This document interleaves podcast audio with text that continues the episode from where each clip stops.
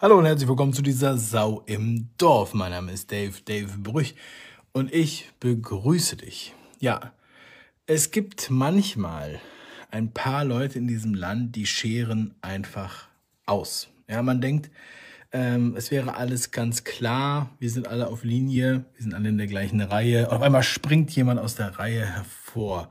So ist es gerade geschehen, der Michael Esfeld von der Leopoldina. Er behauptet, die Regierung würde sich nur die Expertenmeinungen anhören, die sie ohnehin brauchen für ihre Politik.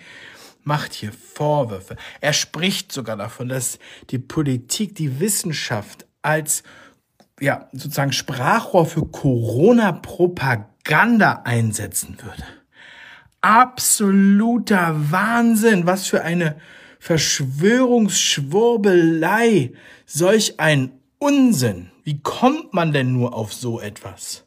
Ja, das ist natürlich absolut weit hergeholt. Ne? Es gibt zwar mal hier und da den kleinen einen Ausrutscher, das waren Zufälle, das war Inkompetenz, das waren Versehen. Die Wissenschaftler sind sich doch quasi alle einig, alle, die was sagen dürfen. Und wenn mal einer aussortiert wird, dann hat das andere Gründe und es ist rein zufällig. Tja, und ähm, ich meine, wir haben alle nur überlebt wegen der hochwertigen, glasklaren, zahlengetragenen und durch festen Glauben gestützten Politik und Religion unserer Physikerin. Ja, ich kann es nur immer wieder betonen. Ja, diese Undankbarkeit, das kann ich nicht mehr sehen.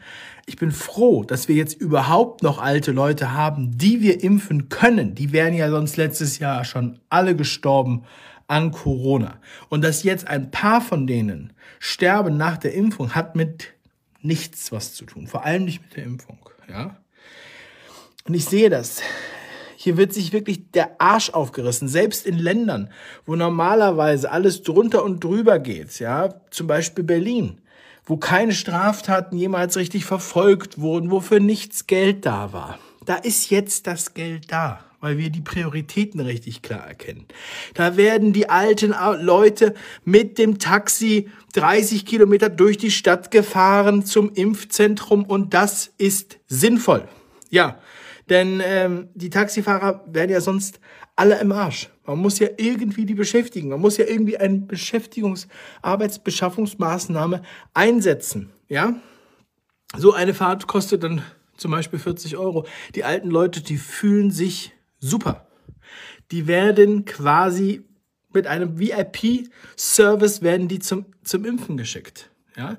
Und das ist einfach nur großartig. Das ist so wie, wenn die Bundeswehr in die Kindergärten geht und dann da die äh, Musik anmacht beim Testen. Das ist wundervoll. Das macht den Leuten Spaß. Ich weiß nicht, warum so viele Impfzentren überhaupt gebaut wurden, wenn man dann durch die ganze Stadt fahren muss, um ein Impfzentrum zu besuchen, aber stellt das nicht in Frage. Das ist das beste Deutschland, in dem wir jemals gelebt haben und auch das beste Berlin, in dem man jemals gelebt hat, ja. Das ist einfach nur großartig. Berlin ist großartig, vor allem seitdem die Mohrenstraße nicht mehr Mohrenstraße heißen darf oder beziehungsweise seitdem das ja, passieren soll fühlt man sich sicher. So. Und ähm, wenn jetzt plötzlich auffällt, Moment mal, wir haben ziemlich viele Kinder in den Suizid geschickt. Die Psychiatrien sind voll. Die Kinder kriegen vielleicht eine Macke, wenn sie den ganzen Tag mit der Maske in der Klasse sitzen oder vielleicht ist es auch ein bisschen gesundheitsgefährdend, wenn man die ganze Zeit bei offenem Fenster sitzt. Aber all diese Sachen sind natürlich notwendig. Das sind notwendige Opfer. Wenn wir das große, das große Fantasiekonstrukt sehen, die, das schwarze, die schwarzen Gewitterwolken von den Millionen und Milliarden, die hier sonst gestorben wären in diesem Land. Das muss man immer sehen. Und deshalb bitte einfach blindes Vertrauen in die Politik. Wirklich einfach mal fallen lassen und geborgen fühlen von dem, was da passiert. So geht es mir. Das trägt mich durch diese Zeit. Und ähm, die Kinder haben natürlich auch Opfer gebracht, weil sie jetzt nicht zur Schule gehen konnten. Sie haben aber zu Hause ja wunderbar gelernt mit den Arbeitsblättern und mit ihren Eltern. Die Eltern haben das kontrolliert und, äh, und die Lehrer, die haben das sozusagen aus der Ferne telekinetisch überwacht. Zum Teil. So. Und die, die Lehrer, die hat das ja quasi am härtesten getroffen. Ja, und jetzt gibt es eine unsägliche Forderung von der CDU, dass die Lehrer doch, um die Präsenzstunden aufzufangen, auch samstags arbeiten sollten und auch vielleicht in den Ferien. Einfach, also finde ich absolute Frechheit, sowas überhaupt zu fordern. Aber es soll natürlich auch nochmal Bonus dafür geben. Also wenigstens gibt es Bonus, damit die nicht verhungern. Das ist ein gutes Zeichen für alle anderen Betroffenen in diesem Land. Ich denke, sie werden schon bereits am Fenster stehen und klatschen.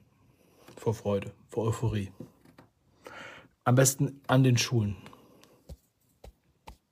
Mal sehen, wie es weitergeht.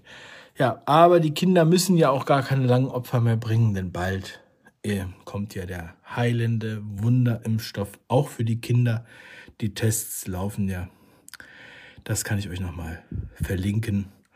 Oxford gibt Gas, ja, quasi eine Doppelblindstudie, aber statt Placebo gibt es noch eine Meningokokken-Meningitis-Impfung kostenfrei als quasi Placebo obendrauf.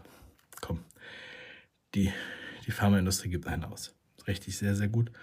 Ja, Nebenwirkung übrigens Geschmacklosigkeit. Also falls ihr euch wundert, wenn ihr daran teilnehmt. Ja, es ist nur Geschmacklosigkeit, nur eine Nebenwirkung. Ihr habt kein Corona. Vermutlich. Also, bleibt stark und viel, viel Vertrauen in den heiligen Stab der Physikerin.